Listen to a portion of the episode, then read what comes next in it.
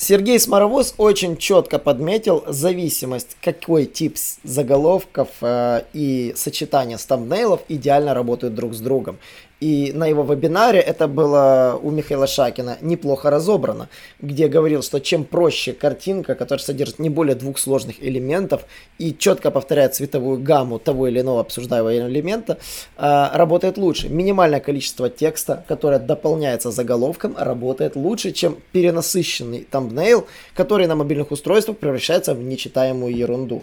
Поэтому тамбнейл или иконка должна быть грамотно прописана. Садись за парту поудобнее и приготовься к ежедневному уроку современной рекламы, который поможет тебе значительно увеличить трафик и продажи. Наши эксперты посвятили свою жизнь онлайн-рекламе, чтобы показать эффективные методы ее использования. Урок начинается прямо сейчас, поэтому прекращаем разговоры и внимательно слушаем. Всем привет! Вы на канале SEO Quick, меня зовут Николай Шмачков, и мы поговорим про продвижение в YouTube, в частности про факторы ранжирования в YouTube. И сегодня я хочу рассказать про то, как действительно можно попасть в рекомендации и контрольный чек-лист для тех, кто хочет продвинуть свой YouTube канал первую очередь вам нужно сделать вот этот чек-лист. Поэтому, если вы меня сейчас слушаете где-нибудь в дороге, э, скорее всего, вам придется реально записать. Во-первых, нужно подтвердить связь YouTube канала с собственным сайтом. Сделать это можно в соответствующей настройке. Э, неплохо было бы вообще создать себе бизнес-канал YouTube, прежде чем начинать любое продвижение. Бизнес-каналы дают гораздо больше возможностей по настройке, в частности, есть возможность назначать администраторов и настроить страничку бренда. Затем нужно настроить главную страницу YouTube. Она должна быть структурирована, разбита по плейлистам. В новом интерфейсе это делается в соответствующей настройке. Следующее, на что нужно будет обращать внимание, это грамотное название э, видео в YouTube. А, потому что, во-первых, название определяет два показателя. В первую очередь это кликабельность, а второй момент это SEO. Да, то есть ключевое слово должно быть э, включено в название, а название должно мотивировать, чтобы его нажать. Также известно, что короткие заголовки работают лучше всего, но длинные заголовки обрезаются в зависимости от того, где его смотрят, в браузере либо каком-то конкретном устройстве. Оптимальная длина заголовка 66 символов, потому что Google усекает остальное в результатах поиска. Также нужно использовать анализаторы заголовков, всевозможные сервисы, которые рекомендуют всевозможные созданы уже сейчас э, и позволяют анализировать заголовки. Тот же VidIQ и Cost Shadow. Вот. Хорошо работают числа, допустим, 5 советов, как там э, я потратил миллион долларов, 5 причин, 10 причин, там топ хорошо работают слова, то есть, допустим. И задача использовать эмоциональные любые триггеры, которые позволят э, пользователю заинтриговаться и перейти на это видео. Второй момент это описание. И у описания есть определенные критерии. Минимум 150 слов. Как и в заголовке, важно указать релевантные ключи и оптимизировать CTR. Описание видео – это та часть метаданных, которая помогает YouTube понять содержание и контекст видео. Если вы пропустите, Google предпол- предложит что-то другое, основываясь на том, что вы наговорили, и рейтинг может пострадать, потому что вы можете начать видео вполне себе с нерелевантного вступления. Вот. Целевое слово ключевое должно быть повторено несколько раз, и описание должно иметь связанное повествование и использовать ключевые слова. Вот, YouTube считает, что метаданные вашего видео играют роль в предлагаемом, предполагаемом алгоритме видео. Предлагаемые видео создаются на основе этого видео, могут быть просмотрены зрителями, которые увлекаются, э, увлеклись вашей тематикой и хотят посмотреть что-то еще. Вот, поэтому на это нужно обращать внимание. И есть определенный темплейт, так называемый шаблон для уникального описания. Первым идет 2-3 предложения. Это комплементарный снипет. То, что, условно говоря, будет выводиться первым строч, первыми строчками буквально сразу после описания видео. Затем э, так называемое детальное описание видео, где-то 100 слов. Затем э, должен идти call to action, то есть что-то, что рекомендует перейти, допустим, на конкретную страницу конкретного продукта, то, что обсуждается в данном видео.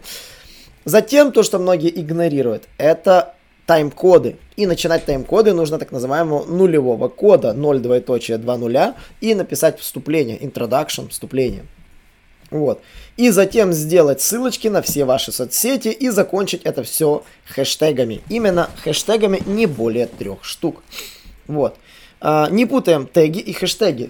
Хэштеги прописываются в описании, а теги YouTube прописываются в специальном блоке. Их количество 500 символов, и их нужно забивать все под корень. Стараться заполнить видео тегами по максимуму.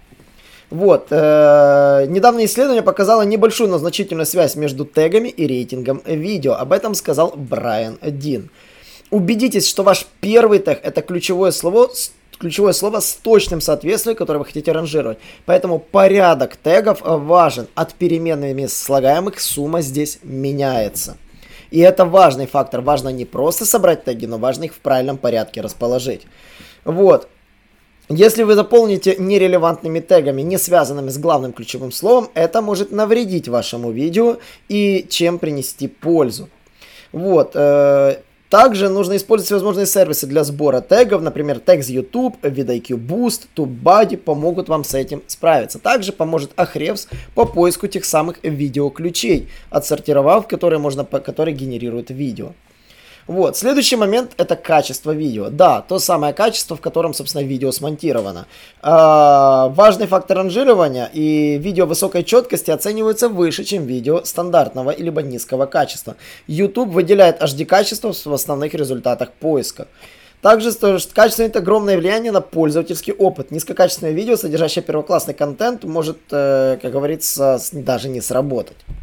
Следующий момент, на что нужно обращать внимание, это миниатюры видео в YouTube. Миниатюры имеют колоссальное значение, и CTR э, имеет, э, зависит также не только от заголовка, но и от самой миниатюры. Миниатюра или thumbnail, или иконка, все, что как вы угодно можете наткнуться на это словосочетание. Так вот, иконки вот этих видео э, должны придерживаться определенных правил. Визуально они должны быть простыми и четко подчеркивать, о чем видео. Если это ваше видео обучающее, лицо спикера, плюс э, иконкой что-то, что э, четко характеризует, о чем видео.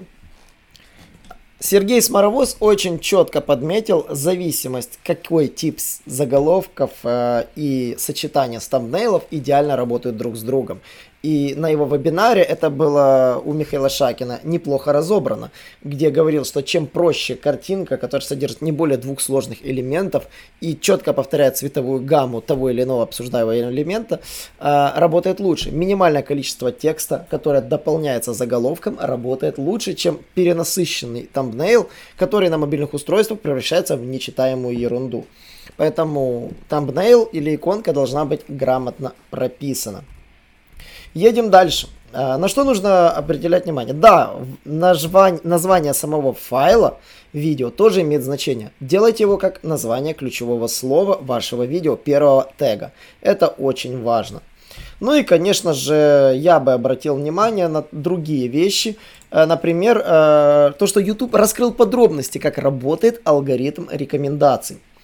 Э, если одно видео неэффективно, повредит ли это каналу, спросили. Могут ли в будущем несколько слабых видео снизить эффективность качественных? И оказывается, YouTube не оценивает канал в целом на основе эффективности нескольких видео. Сервис смотрит только на то, как люди реагируют на данное видео, когда решают, рекомендовать ли его другим. Алгоритм рекомендаций всегда следует за аудиторией. Если видео привлекает аудиторию, оно будет отображаться в рекомендациях пользователей, независимо от того, насколько эффективны предыдущие видео этого канала.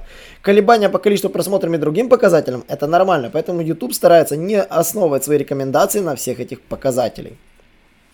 Также его спросили, может ли быть так, что, так, что количество видео в день и в неделю на каналах настолько велико, что алгоритм перегружается и может пропустить видео. На самом деле нет, алгоритм э, не имеет никаких ограничений на количество видеороликов, которые может рекомендовать э, с канала определенному зрителю за один день. Количество просмотров каждого видео зависит от предпочтения зрителей. Система рекомендаций YouTube будет продолжать рекомендовать видео, пока зрители продолжают их смотреть. Важно! При этом все, э, все же существуют ограничения на количество отправленных уведомлений. YouTube разрешает отправлять только 3 уведомления на канал в течение 24 часов. То есть, по факту, э, снимать в день больше трех видео бессмысленно, если вы хотите работать по рекомендациям. Если канал загружает больше видео, чем обычно, и каждое видео получает все меньше просмотров, это может быть признаком того, что аудитория попросту выгорела и ваши ролики ему надоели. Неактивные подписчики. Если канал существует несколько лет и, вероятно, на нем может быть много неактивных подписчиков. Да, это нормальное явление. На самом деле, вот у нас 23 тысячи подписчиков, ну, допустим, выходит видео и набирает там от силы там 10 тысяч просмотров. То есть половина уже как, как таковых фактически вроде бы и нет. Должен ли автор создавать в таком случае новый канал, затем повторно загружать видео, чтобы оно вы, выглядело более приемлемым для алгоритма? И на самом деле неактивные подписчики не являются фактором, влияющим на алгоритм рекомендаций YouTube. Канал с неактивными подписчиками все равно может показать следующее видео в разделе рекомендаций, если оно привлечет первоначально аудиторию. Создание нового канала и повторная загрузка может вызвать... Э, э, не поможет показать это видео большему количеству людей. Более того, создателям следует начинать новый канал только в том случае, если они решат пойти в другом направлении со своим контентом, например, изменить тематику. И насколько важен внешний трафик? На самом деле внешний трафик, безусловно, является фактором, влияющим на алгоритм рекомендаций YouTube. Он помогает, э, может помочь э, видео попасть в раздел рекомендаций, но только если он уже пользуется популярностью у зрителей. Долгосрочный успех зависит от того, насколько люди отреагируют после клика на него в своих рекомендациях. И это факт. Видео, которое вы оптимизировали под SEO, может очень долго застрять в поиске Google и давать стабильный трафик из Google. Более того, если вы разгоняете трафик через соцсети, через комментарии, э, может у вас быть стабильный приток и либо очень быстрый кратковременный приток после выгрузки видео на канал и дать вам буст э, фактически видео потом в рекомендациях на долгий период. и на самом деле, если YouTube утверждает, это не проблема. То есть, на самом деле, если канал получает много трафика с внешних веб-сайтов, из этого падает рейтинг кликов и средняя продолжительность просмотра. Э, такое случается часто, и это не влияет на успех видео в долгосрочной перспективе. Алгоритм YouTube заботится о том, чтобы зрители смотрели видео после того, как нажали на него в своих рекомендациях. Алгоритм не касается того, что делают зрители после нажатия на видео с внешнего сайта или приложения. Очень важно, чтобы видео ваши досматривали, даже если приходят с э, других источников. Если они досматриваются, YouTube расценивает это положительно. Если они не досматриваются и закрываются, YouTube это игнорирует. На этом, собственно, все. Надеюсь, вам понравился этот короткий чек-лист по продвижению в YouTube. Это наша вторая такой, второй подкаст, посвященный YouTube. Первый касался исключительно того, как, какие каналы есть смысл продвигать, а какие нет. Если у вас возникли вопросы, задавайте их в комментариях. Также я забыл сказать очень важный фактор, это сейчас развитие субтитров. Я по субтитрам, скорее всего, дам отдельный подкаст, нужны они или нет, как их правильно делать и, собственно, что для этого нужно. И если вас это заинтересует, обязательно не забудьте подписаться на подкасты и также на наш YouTube канал, где каждый четверг у нас выходят прямые эфиры с различными спикерами в разных отраслях интернет-маркетинга. Всем спасибо и до новых встреч. Наш урок закончился, а у тебя есть домашнее задание – применить полученные рекомендации для получения трафика и достижения успеха, о котором ты, несомненно, мечтал. Не забывай подписываться на наши аудиоподкасты и оценивать уроки. Также пиши комментарии и задавай множество вопросов, на которые ты обязательно получишь ответы. Увидимся в классе завтра с новыми современными рекомендациями.